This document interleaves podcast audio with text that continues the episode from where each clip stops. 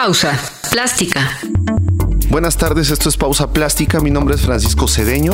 Recuerden nuestras redes del programa es Facebook arroba Pausa Plástica. Y hoy con nosotros vamos a tener un gran invitado. Se llama Fabricio Alvarado Cajeme. Él tiene raíces yaqui y pues nos va a contar bastante de su historia y de su arte y de no nada más arte, también se dedica a escribir. Bienvenidos. La palabra plástica se refiere a la habilidad, arte o destreza de plasmar, configurar, modelar o formar cosas o elementos a base de diversos materiales. Escultura, cerámica, pintura, grabado, cartonería, muralismo. Esto, es, Pausa Plástica.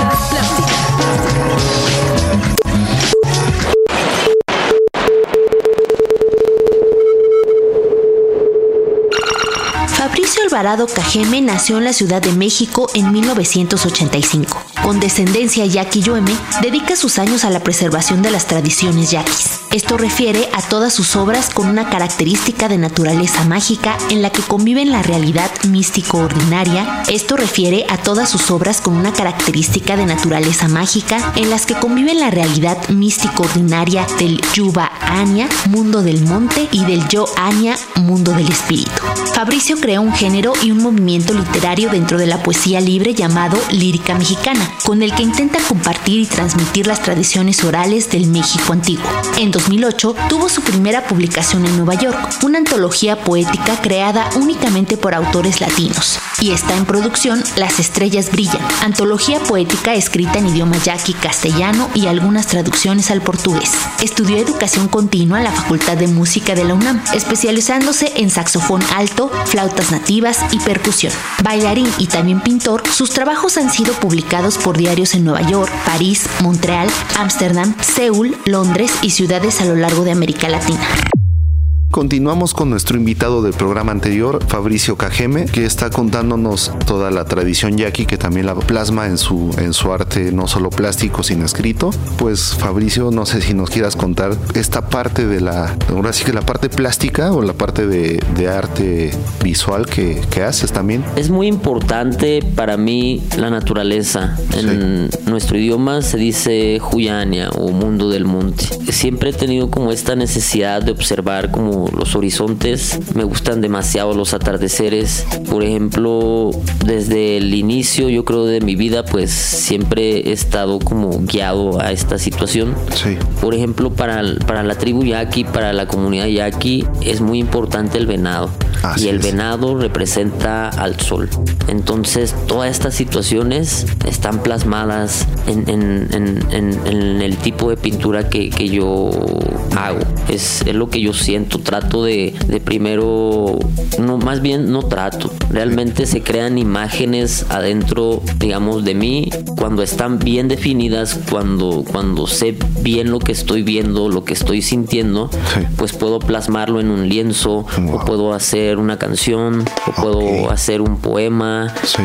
o puedo interpretar esas visiones o esa forma de sentir a Sí. través también de la danza o, o de alguna disciplina. Claro, Wow, o sea, bueno, y esto es muy bueno porque tú estás haciendo tres disciplinas y como dices, cuando no lo haces escrito, lo haces en pintura o cuando no lo haces en danza o pues es algo diferente, ¿no? También es algo, bueno, ahorita yo tenía la duda y me la acabas de aclarar. Eh, vi algunas de tus pinturas que me mandaste las imágenes y sí es lo que te iba a comentar de viene el venado, el atardecer, el sol. Lo que me decían que más que nada era referirse a todo lo que hago como cómo ve o la perspectiva de un yaqui, cómo ve el mundo para podérsela mostrar a, a los que no son yaquis. Sí, sí, sí, el, mo- Esto- el mostrarnos esta conjunción de, de las fases que, que hay en esta, en esta tribu, bueno, así como lo llamas tú como tribu, no sé si está correcto, si Sí, sí, todavía sí, sí, somos una tribu. Una Ah, tribu pues es una comunidad, ¿no? Sí. Está, está basada desde, desde la comunalidad. Claro, ok, entonces tú haces esta conjunción de las tres cosas, ¿no? Ya sea que algo se puede expresar musical o, o hablado o natural o pintado, ¿no? Sí, al final yo creo que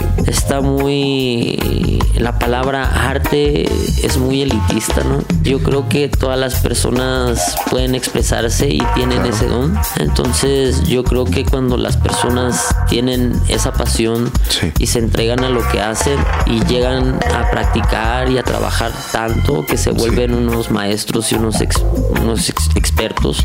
Para mí, cuando la gente llega a ese nivel, para mí ya, cuando la gente puede expresarse a través de lo que hace, de cualquier situación o de cualquier trabajo u oficio, para mí ya, ya es arte. Ok, sí, sí, tienes mucha razón, porque hay muchos igual oficios, ¿no? De que se rescatan, eh, bueno, que muchos los rescatan desde el arte, ¿no? Desde el, estudio, la escuela formal, pero sin embargo todos estos oficios vienen de, lugares o de tribus o de, raíces que nosotros ya tenemos, ¿no? De, aquí, de las de propias regiones de, las diferentes partes de México. Sí, al, final, bueno, yo siento y creo y estoy seguro que expresarse es una necesidad que, tienen todas las personas, ¿no? Sí, así Entonces, viendo esta premisa, pues yo creo que todas las personas, pues, pueden hacer arte, hacen arte en sus vidas. Vivir es, una forma de, de hacer arte. Precisamente por eso le llamé a mi proyecto Formas de Expresión, ¿no? Así es. Para que estuviera un poco más abierto hacia la realidad que es que, que pues tienen, tienen las personas en, su vida cotidiana y cómo esta vida cotidiana al trabajarla pues se convierte en una situación muy sinérgica y muy acercada a todas las disciplinas artísticas. Bueno, en el programa anterior nos contaste un poco de la obra que ya ha sido tuya internacionalmente, de, las pinturas. Cuéntanos un poco más cómo se dio este, pues sí, este acercamiento a que, a que se fuera a lugares de, a diferentes lugares del mundo tu, tu obra. Pues mira, yo estudié educación continua en la Facultad de Música. Y también entré a la Escuela de Arqueología, bueno, hace muchos años, ¿no? Sí. Pero la pintura se me empezó a dar desde que era yo muy niño, como a los cuatro años. Ah, en todos estos tiempos de niño y estuve pues practicando, tomando algunos cursos. Ya hasta más adelante, cuando tuve un maestro que se llama Manuel Moreno, él es como de la generación de Anguiano. Ah, muy bien. Este, él tiene pues sus máscaras venecianas este, aquí en el Museo de Bellas Artes y con él estuve tomando clases, fíjate. Sí. Entonces, estar tomando clases con, con, mi maestro, con Manuel Moreno, eh, me abrió mucho las puertas en, en la en la, en la plástica, en la pintura. Pues su consejo de él o, sus recomendaciones era pues como ser un, amante de la pintura, un amante de la naturaleza para poder expresar todo eso en, un lienzo, ¿no? Claro. Y aparte pues como está en un círculo pues yo creo que demasiado importante dentro de la pintura, esto también me abrió la oportunidad de, que otras personas pues vieran tu obra. Mi, mi trabajo, sí. Pero esto pues ya tiene prácticamente que serán unos 20 años, ¿no? Órale, ya, ya tiene. De que empezamos con las primeras exposiciones. Sí. De hecho, por aquí había un café cerca de, de, la, de la, universidad eh, que se llamaba Sikbal. Ahí empecé haciendo mi primera exposición cuando yo tenía como 16 años. Órale. Ahora tengo 36. Y fíjate que en ese tiempo hice una exposición donde se conectaba cada pintura con un poema. Y la pintura y la poesía se conectaban con la música. En ese tiempo, me acuerdo en esa exposición, toqué con un grupo este, de reggae mexicano que se llama Sangre Maíz. Y bueno, en, este tiempo pues estuve tocando un poco con ellos. Ahora pues siguen haciendo su música. Les mando un saludo a toda la banda de Sangre Maíz. bien, sí.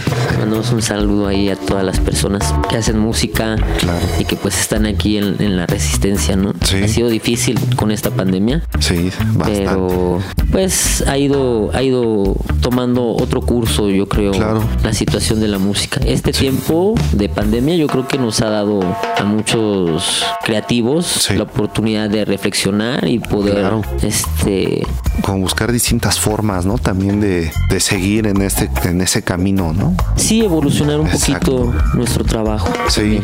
desde otra perspectiva.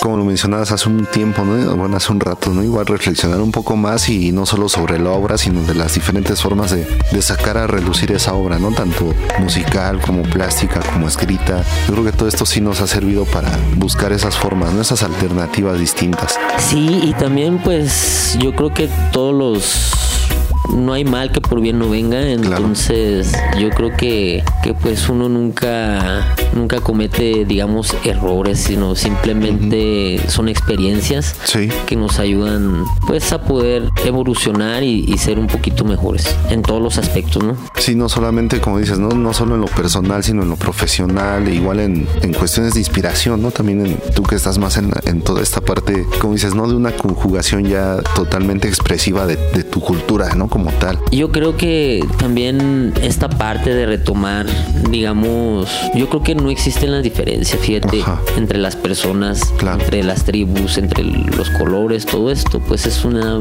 ilusión. Sí.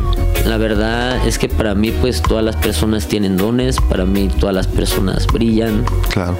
Para mí todas las personas pues tienen de todo. Sí. Y yo creo que no debería de haber también tanto estas separaciones, ¿no? Sí. Yo creo que sí, al, tener estas mismas necesidades pues nos hacen, como diría mi abuelo, todos estamos hechos de lo mismo, pero cada quien tiene su lugar.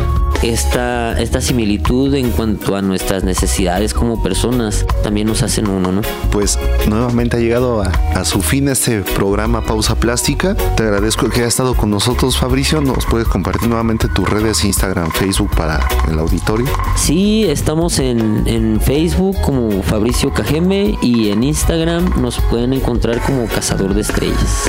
Ok, bien, por mi parte esto fue todo. Yo soy Francisco Cedeño y recuerden, estamos en Facebook como arroba pausa plástica. Hasta luego. cerámica, pintura, grabado, cartonería, muralismo. Los creadores de la plástica mexicana contemporánea en Pausa Plástica. Hasta la próxima.